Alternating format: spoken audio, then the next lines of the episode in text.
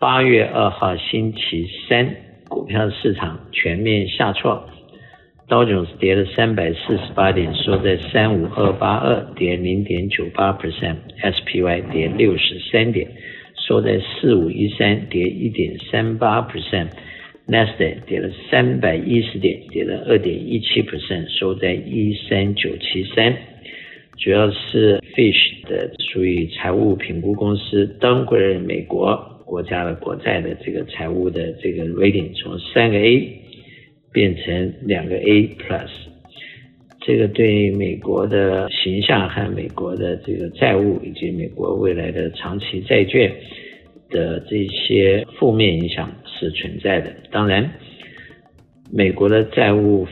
一直都是一个大家不愿意去多谈，但其实是非常。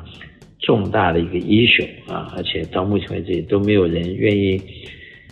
非常 serious 去面对它的，寻找一个方法。所以现在由这个财务评估公司去 downgrade，其实很多人在骂这个财务公司，但是说有什么政治动机，但在我看来，给美国的这些政府部门和尤其是财政单位一个警告，应该是一个好事情。希望在 long term 里面。有更多人去关心美国的财务结构以及美国未来的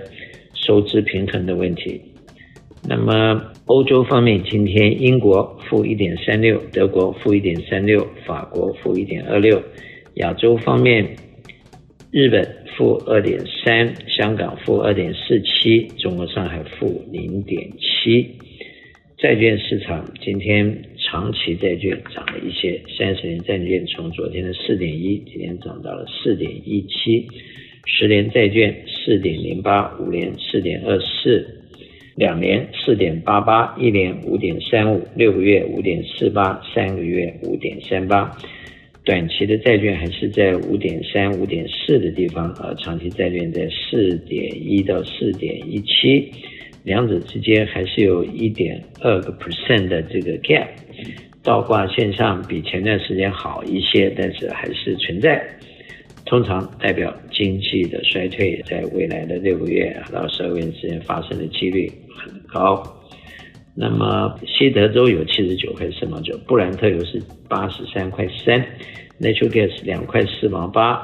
黄金一千九百三十四块，小麦六百四十块。代表恐慌和 greedy 指数从昨天的七十七，今天掉了六十七啊，市场今天大约平均掉一点三到两个 percent 之间。美元指数上升到一百零二点六二，通常利率上升，美元的指数也会变得强劲。美元兑人民币七点一九，美元兑日元一四三点三一，美元兑欧元零点九一。这个礼拜呃，最主要的是有很多重要的 earnings report，明天应该会有 Apple，有 Amazon，然后这几天有 AMD，有很多 Starbucks，几家换了几家筹，科技公司，尤其是半导体公司，普遍受到美国的政策对中国的禁运和一些贸易的壁垒，可能对他们未来的前景堪忧啊，所以最近。有三个大的半导体公司去白宫，有跟他们做一个 talk，不知道会会不会对政策有影响。但是马上就是选举年了啊，选举年的时候，各种不同的 interest group 会对政治有不同的影响。目前的状况，可能美中的贸易关系和美中的科技战，可能短时间还没有要消停。投资人面对目前的市场，除了注意各个公司的营运报告以及联邦利率的动向，其实还有一个一直大家都不愿意谈，就是美国的债务问题。而美国的债务问题跟最近的这个费玉所提出来的关于美国国家的治理以及财政和这个 financial 的 condition 做了一个 downgrade 和警告，在我看来这是好事情。事实上，问题的存在就要去面对它，解决它。大家避而不谈，或者说大家假装不知道，呃，事实上并不能让这个问题自动的解决。事实上，美国不断扩大的债务以及利息上升和通货膨胀所造成的利息支出，势必在未来的两三年，当低利率的债务到期，换了新的高利率的债务以后，就是会有增加。Interest 的状况，同时允许增加了幅度和它整体的数量带财政的数账所占的比例是绝对是偏高的。那这样的情况当然是对国家和对投资环境是会有